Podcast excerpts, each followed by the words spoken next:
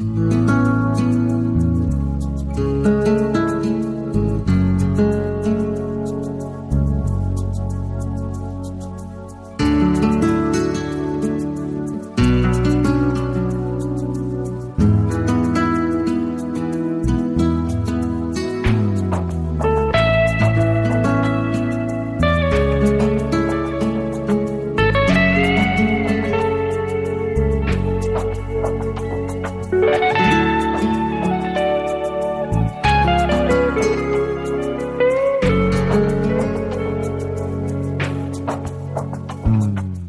La sección Misión y Moral, Ciencia y Conciencia, con Carmen Mateu.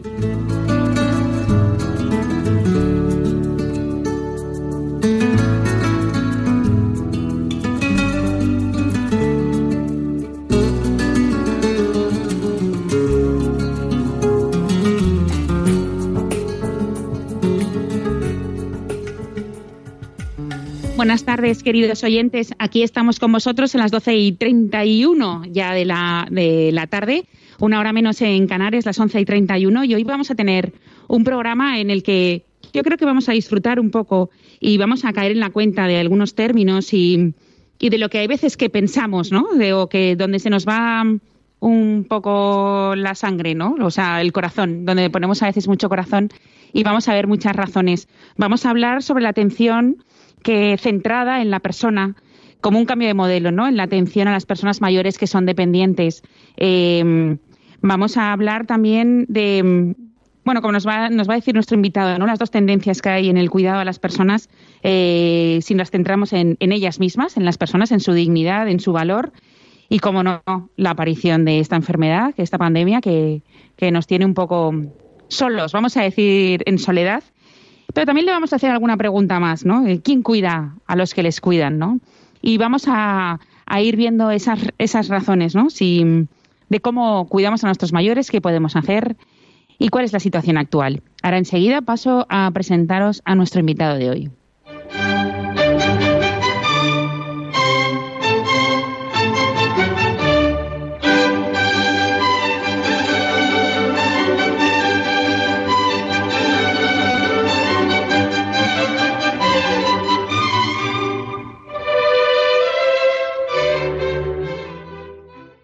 Pues como os decía, hoy vamos a hablar sobre la atención centrada en la persona, en las personas mayores dependientes. Em, ¿Cómo es esa atención? ¿Qué podemos hacer? La aparición de, esta pandemia, cómo ha ido cambiando los estilos, las atenciones, la discriminación que se ha podido sufrir o no por los factores como la edad, como no. Y, vamos a ir viendo quién cuida a, a los que cuidan, ¿no? Vamos a ver todo esto que parece como un lío, un mejunje, pero le vamos a dar un hilo conductor y ya veréis cómo, cómo nos, nos queda todo bastante claro y vamos a verlo bien. Hoy está con nosotros un amigo de este programa que es Sergio Cañellas. Buenas tardes. Hola, buenas tardes. Y además tenemos el honor que en su onomástica San Sergio está aquí, con lo cual muchas felicidades y a todos los Sergios que nos estén escuchando y a sus familiares que o a alguien que debe haber por ahí que se llame Sergio nada, hoy es un gran día, ¿no? Claro. Entonces, cuéntanos, eh, tú me hablabas antes de las dos tendencias en la atención a las personas mayores. Bueno, me gustaría decir que Sergio es director de la Residencia de Mayores San Francisco y San Vicente de Manises, aquí en Valencia. Sí. Sí. Y además ha sido durante varios años presidente de Lares, Comunidad Valenciana, que también era de cuidado de personas mayores. Correcto, sí. O sea que eres un experto en el cuidado a las personas mayores. Bueno, hacemos lo que podemos. Y además tienes algún logro más que ya nos contaste en plena pandemia cuando estábamos medio confinados, que no, bueno, aún no tenéis ningún caso, ¿no? En la residencia. Sí, en, todo el año 2020 y lo que llamamos del 2021 no hemos tenido ninguna persona mayor en el centro con COVID. Eh, además ya se han vacunado todos, con lo cual, bueno, en principio podemos decir que hemos superado esta etapa eh, con éxito. Es, muy interesante hablar de eso, de cómo lo hemos hecho, qué se ha hecho, cómo ha afectado la vida de las personas cuando a lo largo del programa. Vale, cuéntanos eh, lo que te decía yo antes, las dos tendencias en la mm. atención a las personas mayores. Sí, Em, yo llevo, nuestro centro lleva en Manises 93 años funcionando, lo cual te da una perspectiva ya un poquito larga, ¿no? De, cómo la, ha sido la atención a, la dependencia. De hecho, históricamente no se llamaba ni dependencia, ¿eh? simplemente era pues una situación de vulnerabilidad en el envejecimiento como consecuencia de las circunstancias sociales que hablamos de principio de siglo que vivían las personas, etcétera. Ha habido un, todo un proceso de evolución social, de transformación, de profesionalización, ¿no? que se vivió, pues digamos, al final de, del siglo pasado, en los años 90, 2000, en la que se incorporó toda la, todos los procedimientos derivados del mundo sanitario, eh, protocolos, programas, calidad, seguridad, todo esto, ¿no? Eh, para garantizar eh, una atención adecuada, en principio, para cubrir las necesidades de las personas. Mm.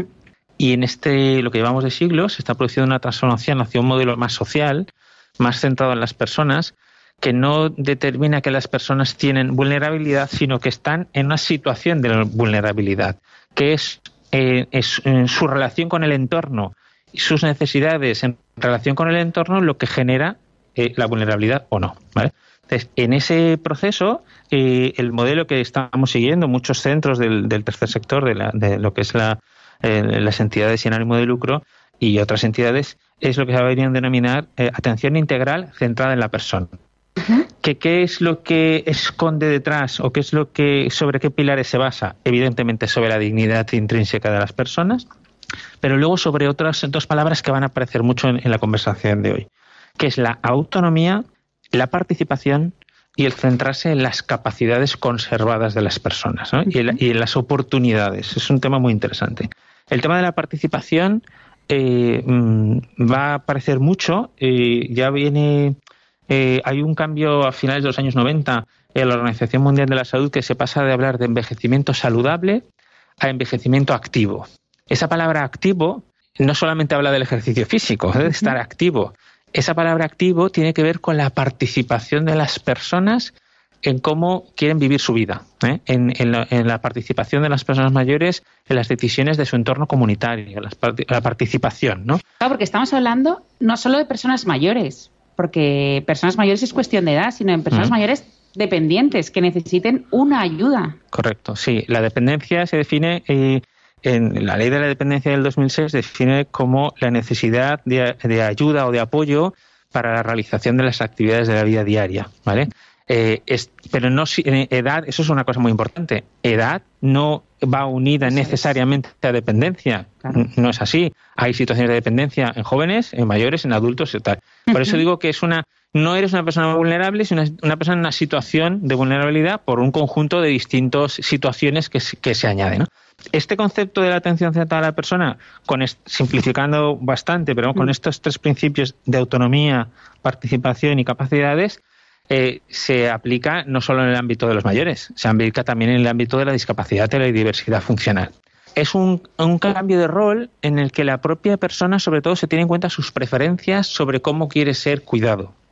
En un modelo tradicional, las decisiones sobre cómo quiere ser cuidado la decidía el médico, el personal de enfermería, los, los familiares, las personas del entorno, identificaban una necesidad este señor, esto lo digo siempre que es muy fácil de entender, es diabético. Por lo tanto, tiene que hacer una dieta de no sé qué para diabéticos.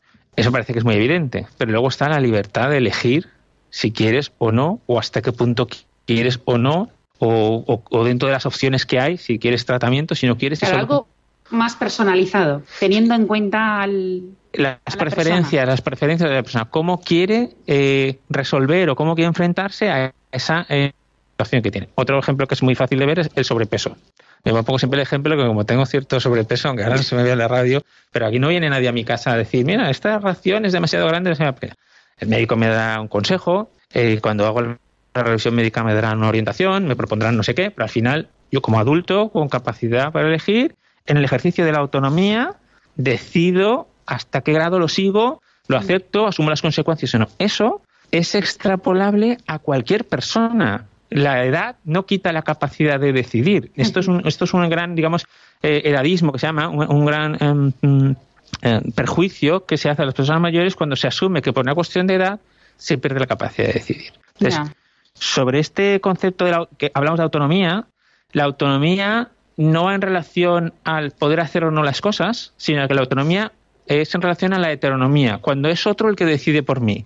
Este principio de autonomía, el que se basa en la atención central de la persona, es una autonomía moral, en el sentido de, de poder elegir eh, cómo, y poder elegir cómo quiero vivir mi vida, mi plan de vida, mis metas, mis logros, eh, hacia dónde las quiero orientar, dónde quiero vivir, con quién quiero. Es un poco en ese sentido, siempre con el límite de la convivencia, claro. del resto de las personas. Claro, también me gustaría que nos aclararas, ¿no? Porque cuando hablas, tan, eh, claro, una de las palabras básicas, la autonomía, ¿no? Sí.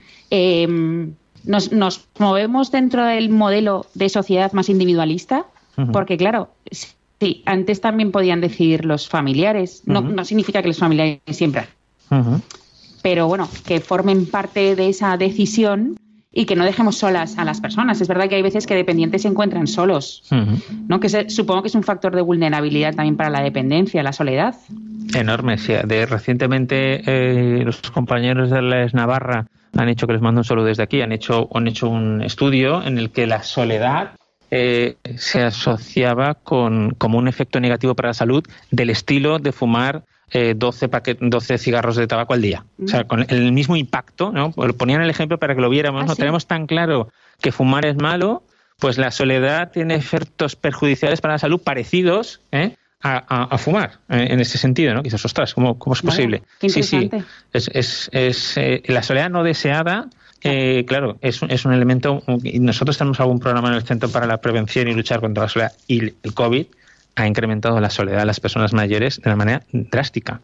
Cuando todo el aislamiento no podían salir a casa, no podían y no podían ir a comprar, no podían hacer nada, un altísimo riesgo, había mucha mucha soledad. Claro, nadie podía ir a su casa a lo mejor a ayudarles o Sí, sí, y además con, con, toda la brecha digital, la dificultad de todos hemos comprado mm, online para que nos traigan no sé cuántos años más, tú añádele a eso una persona que no tiene todas esas herramientas y no tiene un entorno que le ayude. Eso ha sido claro, Bueno, los, los oyentes yo creo que ya notarán que ya no hay más ruido. Es que simplemente avisarles que ha habido un rato de ruido porque estamos en la universidad y entonces era la entrada de todos a la vez en la clase de al lado.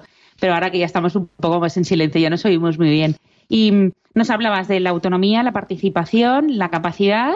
El tema de la capacidad es muy interesante porque, bueno, autonomía contra heteronomía en el sentido de, de, de decidir de poder tener la posibilidad. ¿eh? Lo digo porque es verdad que necesitarás apoyo y hay personas que necesitan apoyo en el proceso de toma de decisiones por situaciones de, de, digamos de, problemas psiquiátricos o, problemas de digamos de demencia o lo que sea necesitan apoyo en el proceso de toma de decisiones.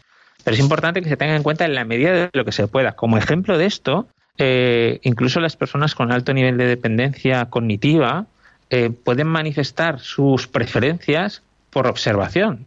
¿Cómo te gusta el agua caliente o fría en la ducha? Igual no te lo contesta, pero, puedes ver la reacción y tener en cuenta eso para el futuro. O sea, hay maneras de recoger información para respetar en la medida que se pueda los deseos y preferencias de, las personas. En el tema de la participación es participar en la decisión de, cómo se debe configurar el modelo. ¿eh? No solamente de, dónde quiero vivir o dónde no quiero vivir, que es el serie de autonomía, sino en cómo vamos a construir eh, este, este espacio de convivencia, este lugar donde vivimos. Entonces, ahí, por ejemplo, en el, modelo de las residencias de personas mayores se está produciendo una cosa que llamamos la hogarización. Eh, ir hacia un entorno lo más parecido al hogar. Y lo más parecido al hogar en, en, muchos sentidos. Estético, que no se parezca a un hospital. Por eso este, hemos pasado un proceso, digamos, de socialización de, hacia más hacia lo social. Hogarización, eh, que se parezca más al hogar, pero es porque en el hogar tú también es tu espacio donde tú decides cómo quieres vivir, mm. cómo quieres estar. Hay muchos elementos ahí vinculados al hogar que son muy interesantes trasladar, ¿no? Eh, y que en ese entorno de hogar donde compartes con otras personas se tenga en cuenta, eh, se genere oportunidades de, de, participación para decidir cómo queremos las cosas. Como ejemplo tonto, el otro día, bueno, pues dentro de ese proceso de organización se está reorganizando eh, las figuras de los profesionales en el centro, qué rol tiene cada uno y tal, pero que no lo hagamos y luego lo contemos, sino que en el propio proceso de cómo nos transformamos este modelo participan las propias personas. ¿eh? Eh, en, con distintos formatos, pero hay, hay, que generar esos espacios, esas oportunidades de participación.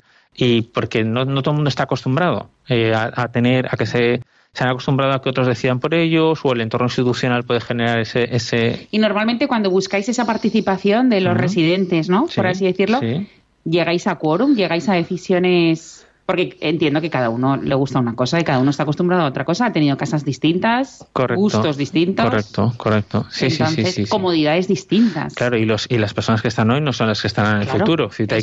provoca un cambio un poco constante, ¿no?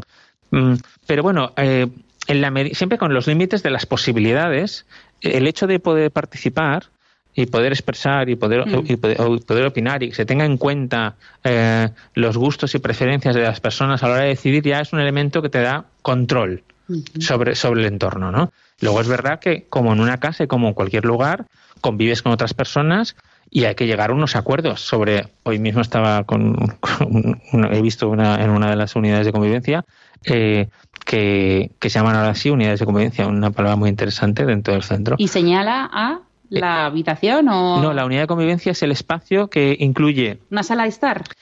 Pero no solo incluye sala de estar. Dentro de ese proceso de organización incluye zona de cocina office, zona de descanso, zona de comer, zona de habitaciones mm. y es un grupo reducido de personas las que tienen... Entonces, es lo más parecido a un hogar, ¿no? En lugar de ser pues, un centro de 100 plazas, son eh, 8 unidades de 12 o, los que salgan en el número, ¿no?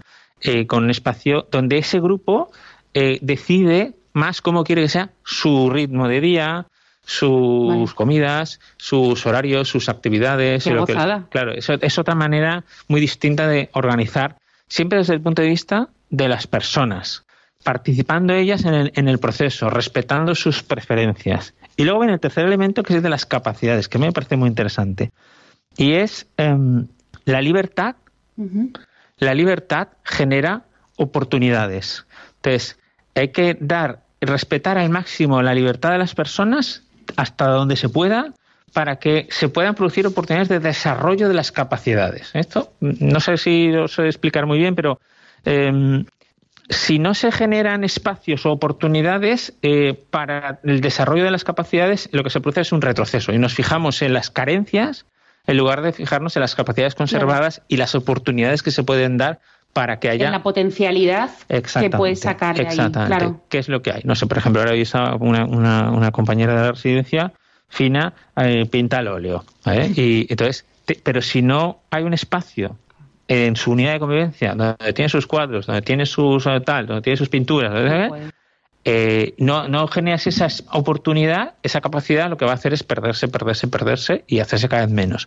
Entonces, generar oportunidades donde esas, con libertad, se puedan desarrollar las capacidades que ya existen. Esto es fundamental. Es fundamental, sí, sí. Y la verdad es que en, ese aspecto, la capacidad que pueda tener cada uno, si, si además la puede desarrollar, será mucho más feliz. Claro, y será mucho, Más, mucho mejor cada día. Bueno, pues vamos a escuchar un poco de música. Enseguida estamos con vosotros y vamos a seguir eh, hablando con Sergio Cañellas eh, sobre la atención centrada en la persona y vamos a ir ya eh, viendo el paso del tiempo, ¿no? Y la situación actual en la que nos encontramos y cómo hacemos esa atención.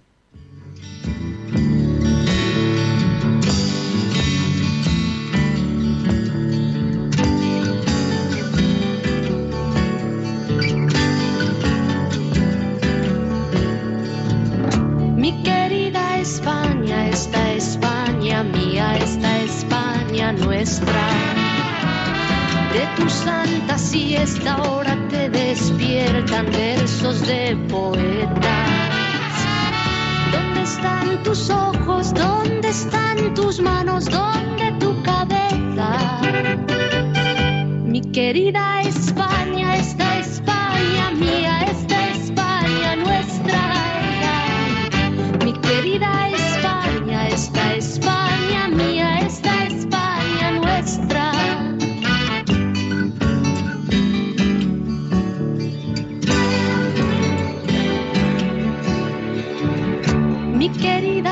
España, esta España mía, esta España nuestra.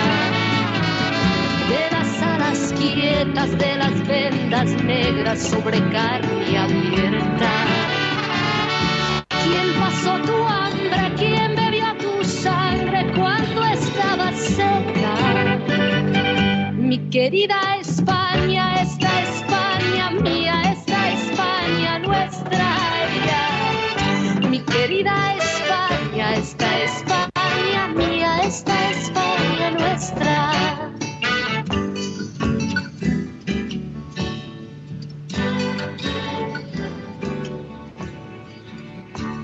querida España, esta España mía, esta España nuestra. Pueblo de palabra y de piel amarga, dulce tu promesa. Quiero ser tu tierra, quiero ser tu hierba cuando yo me muera. Mi querida España, esta España mía, esta España nuestra. España, esta España España nuestra.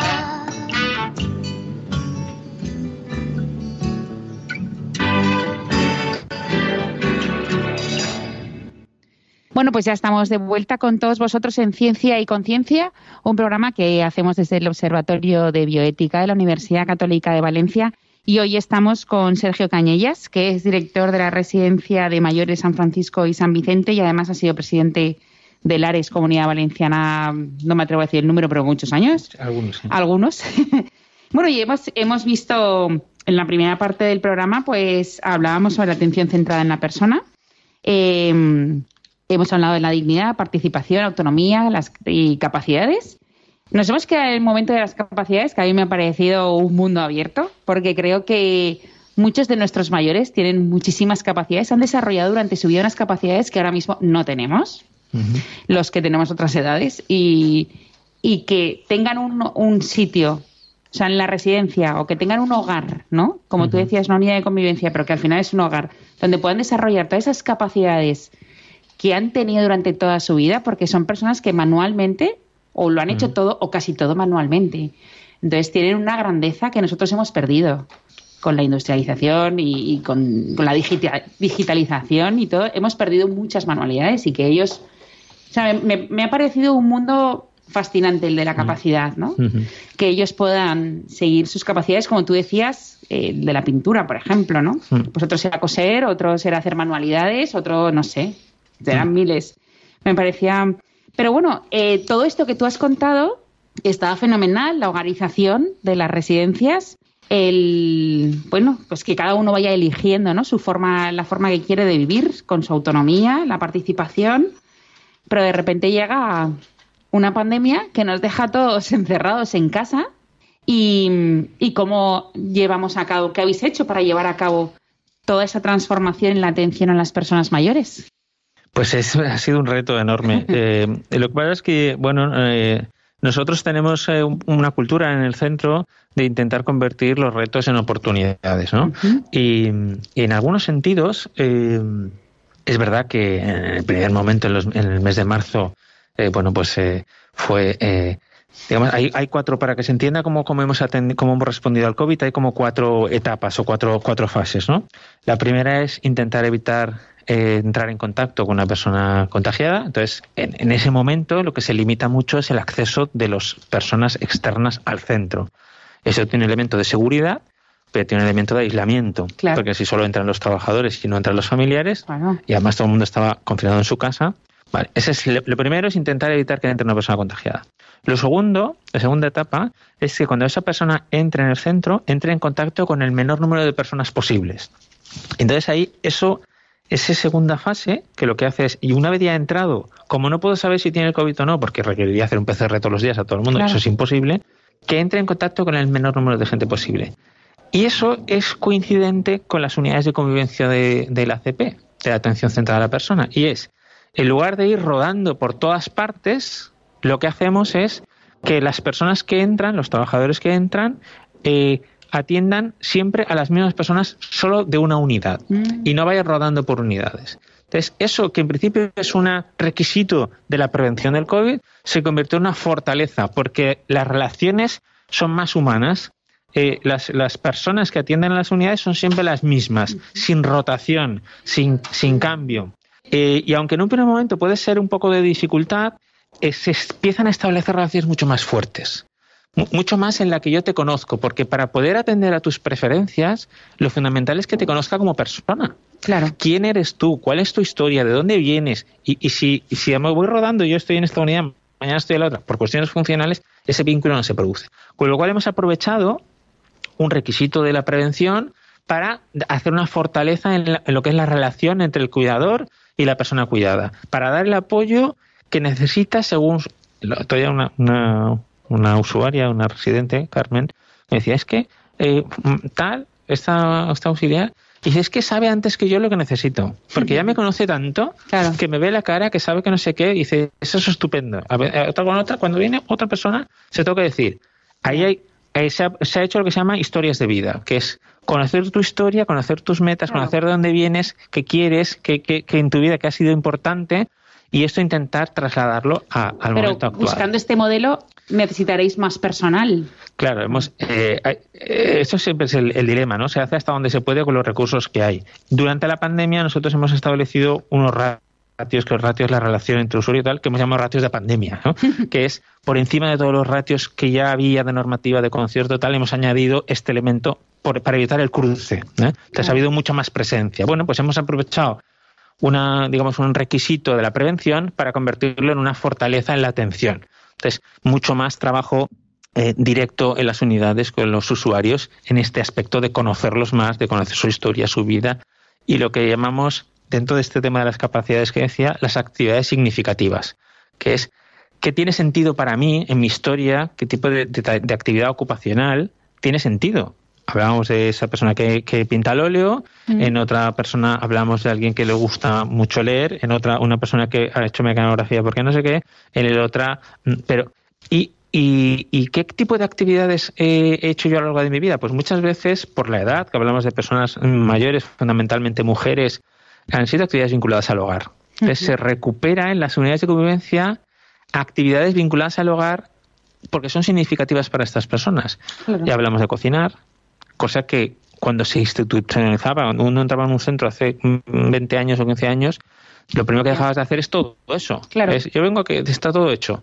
Y ahora la idea es, bueno, ¿qué cosas yo hacía, puedo seguir haciendo, aunque no sea desde un punto de vista productivo, con el objetivo de conseguir hacer la comida de todos los días, ni mucho menos, pero sí que son significativas para mí. Claro, porque aunque sean dependientes y siguen siendo activas, el problema es que entraban y dejaban de hacer todo, con lo cual ellos iban perdiendo autonomía. claro, claro, capacidades que, hablábamos, ¿no? Entonces hay que generar, oportunidades, como decíamos, para que se puedan mantener esas actividades, ¿no? Y hablamos de la, cocina, hablamos de, doblar ropa, hablamos de cosas sencillas, adaptadas a las características y a las posibilidades de cada persona, pero donde se pueden fomentar todas estas, ¿no? Entonces luego estoy mezclando dos cosas, ¿eh? La atención centrada a la persona y la prevención del COVID, que hablábamos de que no entren personas contagiadas, que cuando entren, entren en contacto con el número, número de gente posible, que cuando entren en contacto no transmitan, ahí es donde ha venido toda la historia de las EPIs, las, mm, la higiene, los virucidas, los desinfectantes. Sí, me acuerdo que tú contaste una vez eh, en plena pandemia que no sé si era 100 guantes diarios. Sí, sí, sí, sí, sí, No, 100 guantes por, por auxiliar. Por, un auxiliar. Sí, sí, sí, sobre todo por la noche, cuando, cuando haces eh, muchos cambios y tal. Sí, es los recursos, la inversión en recursos ha sido. ¿Qué ventaja? Y aquí tengo que dar gracias que la residencia es parroquial, que pertenece a la parroquia San Juan Bautista de Manises, y que ha puesto todos los medios que han hecho falta sin mirar de dónde iban a salir para la prevención. ¿no? Esto es muy de agradecer. Entonces, ha habido todos los medios conseguidos donde se pudiera comprando, donde se pudiese, de, sobre todo de guantes, mascarillas, gel, desinfectantes, equipamiento, mucho equipamiento de aislamiento, ozonizadores, una lista de un montón de cosas, purificadores y tal, para prevenir la transmisión. Y luego la última etapa es cuando se ha producido la infección, la transmisión, el aislamiento rápido. Entonces hay que identificar pronto y aislar. Esta cadena de cuatro pasos depende del momento del año. Ha habido más intensidad en unas fases o en otras porque al principio no había ayudas, con lo cual tenías que ir más a la fase de aislamiento. No había ayudas técnicas. Cuando se han conseguido esas ayudas técnicas, se ha, se ha podido producir, digamos, más en la relación entre los usuarios, ¿no? Y ahí hemos ido evolucionando. ¿Qué momento estamos ahora? Que ha llegado la vacuna, ya se ha vacunado a todos los usuarios, gracias a Dios no hemos tenido ningún contacto. Ha habido trabajadores que sí que se han infectado, pero no han transmitido, señal de que cuando se hacen las cosas bien y con los medios eficientes pues eh, y con un poco de suerte, porque el que le pilló al principio, el primer día, cuando ya el, primer caso, no, tuvieron oportunidad de desarrollar todas las estrategias. Em, pues ahora con la vacuna viene el momento de eh, recuperar en este dialéctica entre seguridad y libertad en un momento dado se ha puesto mucho énfasis en la seguridad, perdiendo algunos elementos de libertad. Y ahora hay que empezar a pensar de nuevo, y algunas comunidades en España ya lo están haciendo, si ya es el momento de empezar a volver a recuperar más espacios de libertad que son fundamentales, porque al final las relaciones interpersonales con la familia son esenciales para el bienestar Te emocional. preguntar ahora por eso, porque eh, todo lo que has contado que habéis hecho en vuestra residencia, ¿cuál ha sido la, la respuesta de las familias?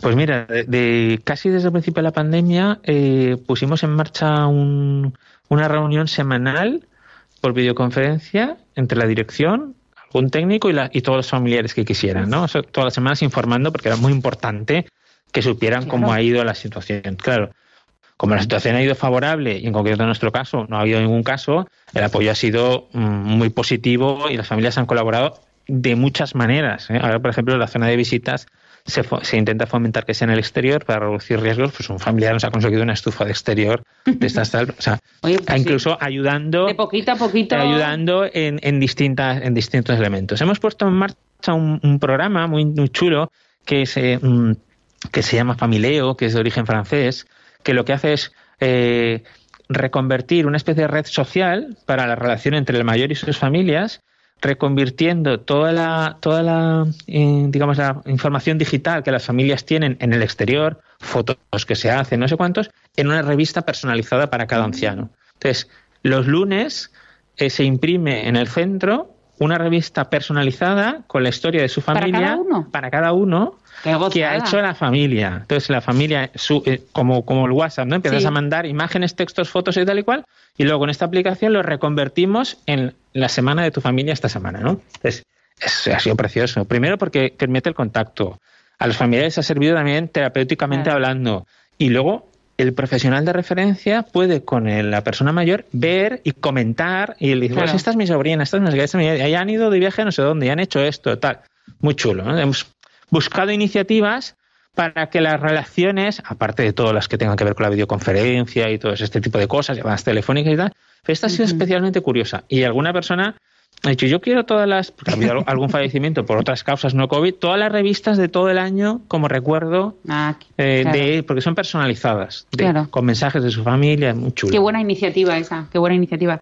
Pero bueno, de todo tiene también una cruz, ¿no? Y entonces también todas las cosas que hemos visto en el cuidado de las personas eh, que veíamos a lo mejor en, televisión o, prensa o algo, ¿no?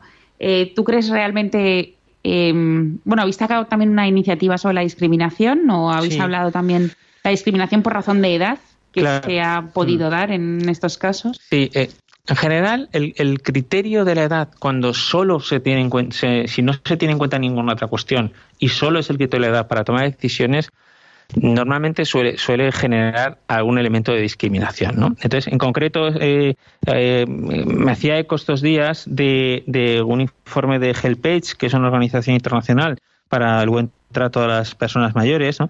y les parece que en este dilema seguridad-libertad eh, se ha puesto en algún momento excesivo énfasis en el tema de la seguridad solamente con un criterio de edad, ¿no? Por ejemplo, decían, por qué las personas mayores de 70 años solo podían salir a hacer ejercicio en una franja de tiempo menor que otros grupos de edad.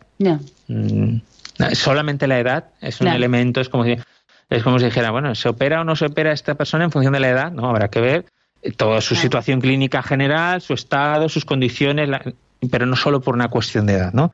O eh, restricciones a las visitas a, los hogares y la, y la soledad que todo esto ha generado. Puede haber algún elemento, claro, todos hemos sido muy perdidos hmm, sobre qué es lo que estaba pasando, cómo hacerlo, y, la salud pública ha sido el criterio fundamental de, digamos, de, actuación. Pero bueno, hay que empezar, hay que ir con cuidado, eh, que la edad no sea por sí misma, solamente sin tener en cuenta ninguna otra condición, un elemento de, toma de decisiones. ¿eh? Em, porque em, porque puede haber riesgo, puede haber riesgo de, desequilibrio en cuando se prohíben determinadas cosas o se dan determinadas cosas solo por una cuestión de edad. Es verdad que, que solo por la cuestión de edad, para los mayores o jóvenes o bebés o para quien sea, o sea, según lo que sea, si el sesgo es la edad, en principio puede parecer o es discriminatorio, porque no todo el mundo ni tiene la misma capacidad, ni la misma libertad, ni todo. Claro, de hecho, el, ser menor de edad es una cuestión legal, que es una determinada edad, pero el, ser persona mayor, aunque tenemos el estándar cultural de los 65 años por la jubilación, no hay una variación en tu situación de tu capacidad legal. Claro. Sí que la hay cuando eres menor, no la hay cuando eres mayor. O sea, porque tengas 80, no tienes un estatus jurídico de derechos distinto del de las otras, del de las otras personas. Entonces, eh, ¿en qué se basa, sabes? Eh, ¿En qué soporte legal se basan los criterios que tienen claro, porque estamos tomando una edad laboral que a veces que, que tampoco, porque según para qué trabajos, los 65 mm pues estás en, en plenitud, por así decirlo. Y para otros deberían ser los 55 a lo mejor, mm. porque son más de peso, más manuales y que el cuerpo debería descansar un poco más. Para otros no. Entonces, claro, si solo nos basamos en eso es discriminatorio totalmente. Es un proceso de simplificación eh, y como se, tiene que tener fácil. claro, por hacerlo rápido, porque es muy complejo decir, bueno, pues eh, las personas que tengan un nivel de dependencia, una complejidad de salud, no sé qué, o un tal, entonces pero todo eso es muy difícil de articular para decisiones rápidas que se tienen que tomar eh, prontamente. ¿no? bueno, pues si se ha hecho en ese momento, se ha hecho con la mejor intención, con un criterio de prevención y de seguridad igual, pero tenemos que ir con cuidado eh, porque lo que sí que ha producido mucha es soledad.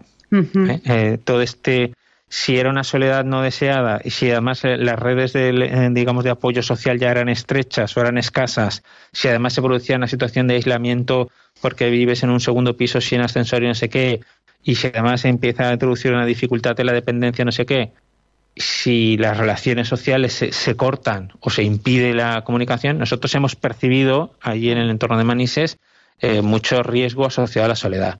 Y ahí pusimos en marcha también de forma casi, bueno, eh, no se puede decirlo de manera profética, a final del 2019, antes de todo este tema de la pandemia, pusimos en marcha un programa que se llama Cuiden Junts, Cuidemos juntos. Cuidemos juntos, sí, valenciano, estamos en Valencia, lo he dicho en valenciano. Eh, se busca eh, cuidar juntos en la prevención de la soledad no deseada, intentando generar redes comunitarias. Pero no a los residentes, sino fuera a las personas que viven en sus casas. Exactamente, fuera del centro. Intentando crear redes de identificación de esa soledad no deseada a través de las farmacias, en las que les implicábamos porque ellos tienen un contacto con personas mayores con problemas de salud tal y que se identificaban pues variaciones en el estado de higiene, salud, no viene, hace tiempo debería haber venido, no ha venido y toda esa historia, generar una alerta para que desde el centro intentáramos seguir el hilo de esa historia de esa persona eh, y prevenir si está en una situación de soledad no deseada, invitándolo a participar en actividades en el centro o, o dándole información sobre lo que tiene en su entorno, generando redes y vínculos de, colaboración con un banco que tenemos de, ayudas técnicas para adaptando a la vivienda. Bueno, distintas iniciativas del programa. Queríamos ser el buen vecino. ¿Eh? La, situación de la vecindad que antes teníamos, que el vecino del lado sabe lo que te pasa y puedes recurrir a él si te pasa algo, pues ser el buen vecino de los mayores de nuestro entorno, ¿no? Por ejemplo, tenemos un programa de custodia de llaves, ¿no? Te digo, eh, si me pasa algo y estoy solo en casa y encerrado, ¿quién tiene llaves de mi casa? Eh, ¿Quién puede entrar en mi casa? Pues a veces hay gente que no tiene a nadie. No tiene nadie. Entonces, que pudiéramos ser su buen vecino. O si nos necesitaban para algo, tuvieran dónde acudir. Eh, para hacerles un seguimiento, llamadas, cómo estás, de vez en cuando, para invitarlos o presentar, hacer, generar relaciones de compañía entre unos usuarios y otros. Claro, y esto de repente llega la pandemia y ha sido ya la red Ha sido una ha sido una demanda enorme, porque de repente hacer la compra, sacar dinero, ir a la farmacia, un montón de cosas que no tenían con quién se les pudiera hacer. Madre mía, claro. Menos mal que bueno, ha sido algo positivo. Sí, luego ha habido más iniciativas de distintas entidades a nivel local que han, seguido un poco esa misma. El voluntariado, canalizarlo hacia la prevención de la soledad, ha sido muy positivo. Bueno, eh, a mí también me gustaría, Sergio, que si alguien de los oyentes que, que están en sus casas quieren decirnos algo o quieren preguntarte algo, eh, nos pueden llamar al 91 005 94 19 al 91 005 94 19. Y si alguno nos quiere escribir un correo electrónico al programa, pues puede escribirnos a ciencia y conciencia arroba radiomaria.es, ciencia y conciencia arroba radiomaria.es. Y bueno, eh, hablando de todas estas iniciativas, creo que, mm, bueno, son todas una oportunidad, como decías antes, eh, convertir todos estos retos en oportunidades. Y ahora luego, en el siguiente parte del programa, me gustaría también preguntarte quién cuida a los que cuidáis, ¿no? y alguna pregunta más para el final del programa.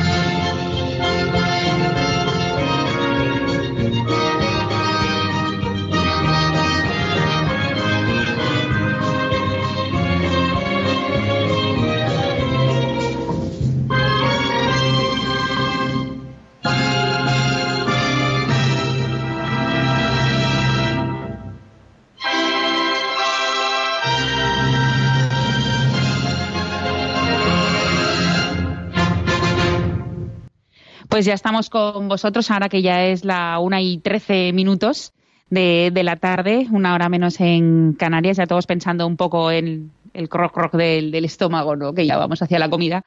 Em, bueno, si nos queréis decir algo, como decíamos antes en el programa, nos podéis llamar al 91 005 9419 al 91 005 9419. Hoy estamos con Sergio Cañellas, que es director de la Residencia de Mayores San Francisco y San Vicente de Manises, aquí en Valencia, y ha sido también presidente varios años de Lares Comunidad Valenciana. Hemos hablado sobre la atención centrada en la persona y en, su dignidad, en la participación, autonomía, capacidad. Y me ha gustado mucho, Sergio, la, idea que nos contabas al final de la otra parte del programa, eh, antes de la, de la música, que has hablado del programa que hacéis de Cuidemos Juntos, ¿no? Y que mm, habéis hecho como una red justo antes de la pandemia, ¿no? Una red vertebrado por las farmacias con voluntarios en las que detectabais eh, las personas que podían solicitar ayuda o que podrían necesitarla viviendo en sus casas solas. Y sobre todo yo me imagino que ahora con la llegada de la pandemia habrá sido un subidón, ¿no? De personas que, que han necesitado ayuda o que os han llamado.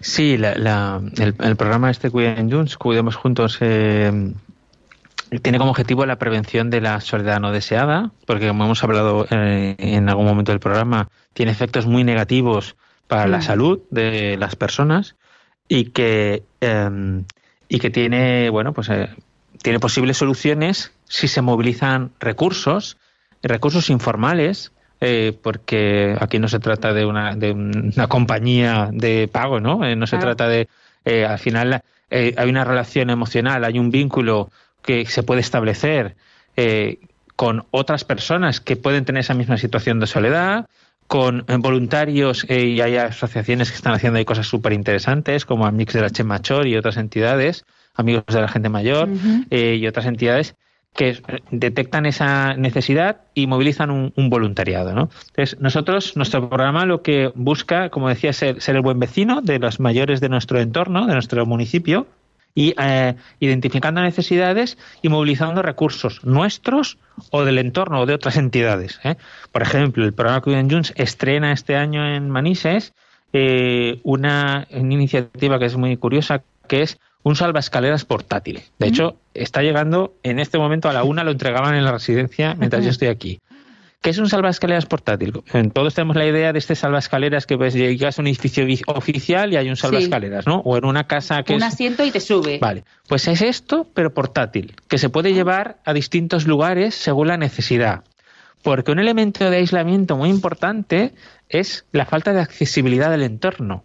Vete a un municipio, digamos, rural, porque en el ámbito rural a veces pensamos solo ciudades, ciudades, pero en el ámbito rural hay mucha vivienda en una primera planta sin ascensor, en una segunda planta sin ascensor.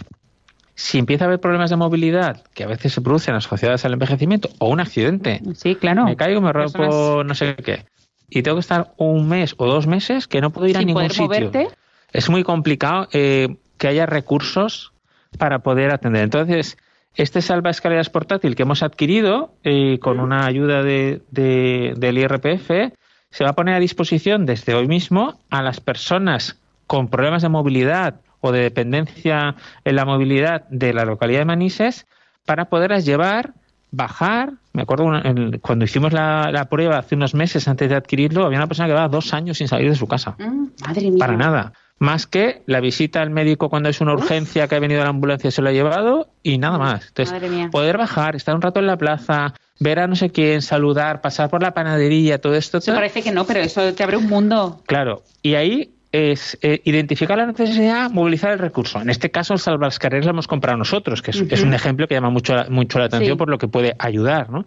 Pero en otro caso es la asociación de voluntariado de no sé qué, o los juniors de no sé cuántos, o la, o la o la farmacia X o mm, movilizar la asistencia religiosa de una persona pues que hace mucho tiempo que no va, bueno, pues que lo sepa el Caritas o que lo sepa la pastoral de la salud de la parroquia, no sé cuántos, ¿eh? un poco mover redes de recursos para mejorar las relaciones. Pues mira, tenemos eh, que nos han llamado al programa Juan de Valencia.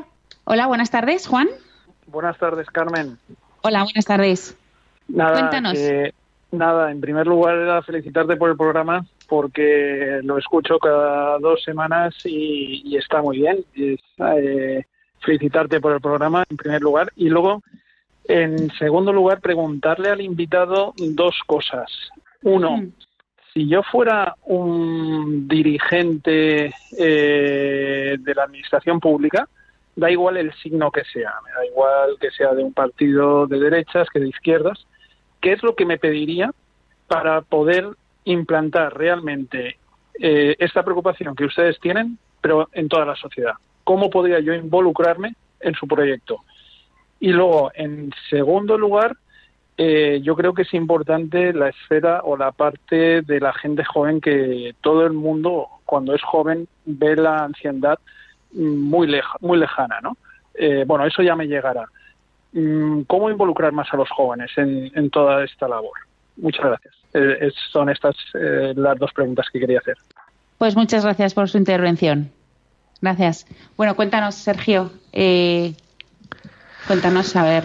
Mira, en relación al tema de las administraciones públicas, ahí lo que hemos hecho, y yo creo que ha sido con mucho éxito, es investigar y liderar, hacer propuestas para que se pueda implantar este modelo de atención central a la persona en el mayor número de centros. En concreto, desde la ARES Comunidad Valenciana hace ya varios años empezó un proceso. Primero vamos a formarnos, mandamos a una persona a estudiar un máster a la Universidad de Vix especializada en este tema. Y segundo dijimos, bueno, ahora cómo podemos, vamos a hacer un proyecto piloto para ver cómo podemos llevar al mayor número de centros posibles, no sé si han sido, en este momento estamos hablando de casi 40 centros, que juntos, en un trabajo en red, que eso es lo que siempre eh, multiplica las mm. posibilidades y multiplica eficiencia, 40 centros al mismo tiempo han empezado este proceso de transformación de sensibilización, de cambio de mirada, de formación y de implantación, con una coordinación de la, de la asociación. ¿no? Entonces, es no ir solos, por decirlo de alguna manera, es eh, no ir solos, ir juntos, los que tenemos esta misma visión sobre la dignidad de las personas y cómo que se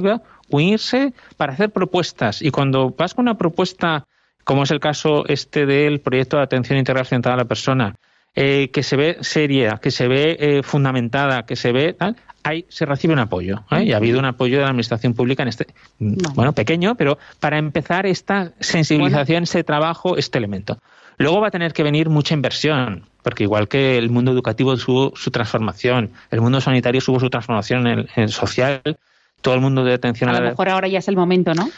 Y además, porque parece que la pandemia dice, bueno, ahora es el momento de repensar el modelo, de volver a invertir, de tener en cuenta todo lo que ha pasado con los mayores y tal. Bueno, es el momento de seguir sensibilizando, entre otras cosas, por eso estamos aquí, sensibilizando para tener esa nueva mirada que reconozca la dignidad de las personas. Claro, pero a lo mejor no es, es el momento ese de esa transformación, pero no de hacer ministerios de soledad, ¿o sí? ¿O es el momento de hacer la ministerio de soledad para hacerlo ahí? Bueno, Porque claro, es que esto es como, es un poco contradictorio. No, no, sé, se, me escapa un poco esta, esta situación. Yo lo que, lo que puedo decir es que el, tercer sector, lo que es la economía social sin ánimo de lucro, cuando identifica una necesidad, se junta mm.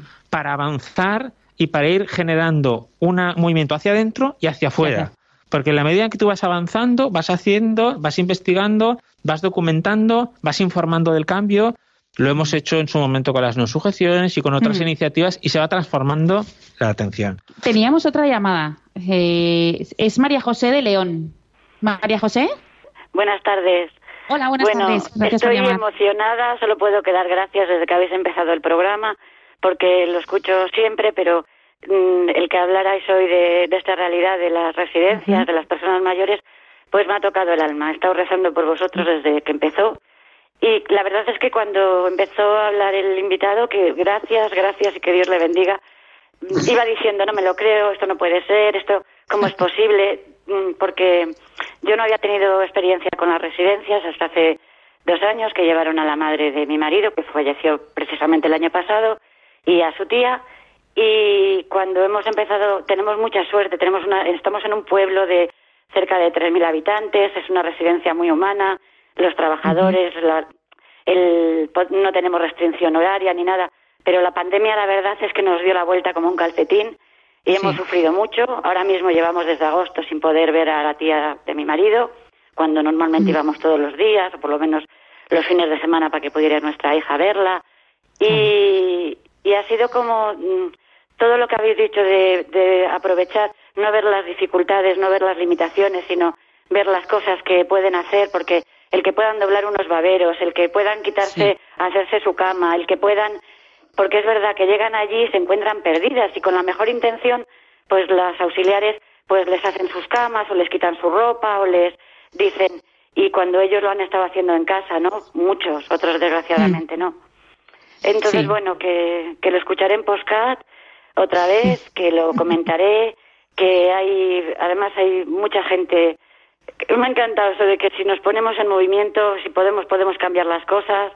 Y sobre todo, pues cuando comentar que cuando eh, la, la obligación de la seguridad hizo que, que no rotaran los auxiliares, que es que fue la realidad de aquí también, pues que como estaban con las mismas auxiliares, pues ya les conocían, estaban más con ellos, hasta ellos lo agradecían, que siempre venía la misma, y ha sido algo que no lo habíamos pensado.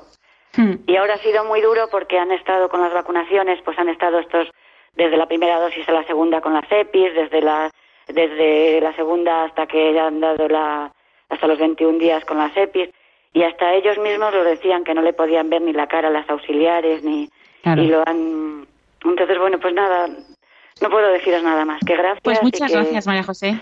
Muchas gracias. Será otra realidad que la voy a... Tengo muchos amigos que están con el tema de la ética, de la bioética, de todo esto.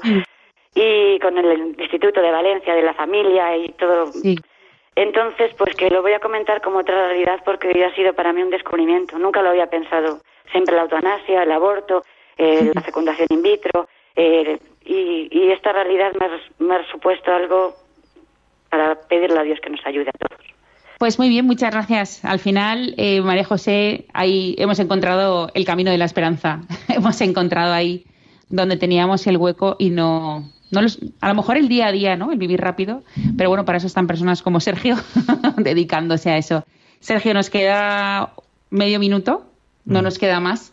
Entonces, si quieres decir algo muy rápido. De Yo agradecer, agradecer a, a, los profesionales que están eh, dedicando su vida a esto y que lo hacen.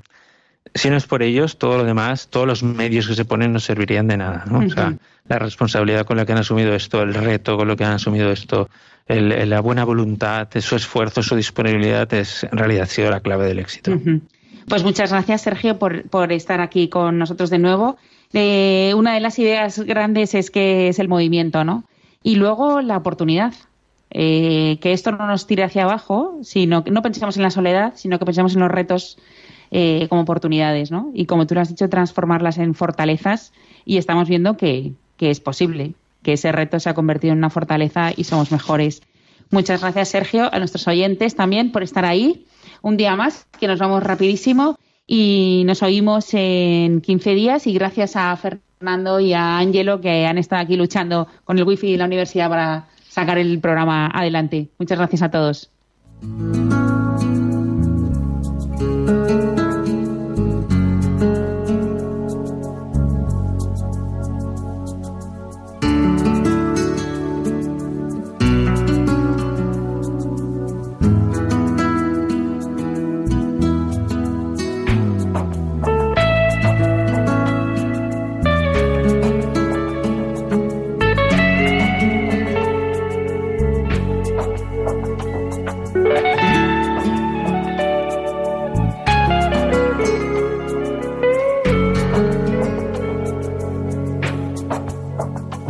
Escuchado Ciencia y Conciencia, un programa dirigido por Carmen Mateu.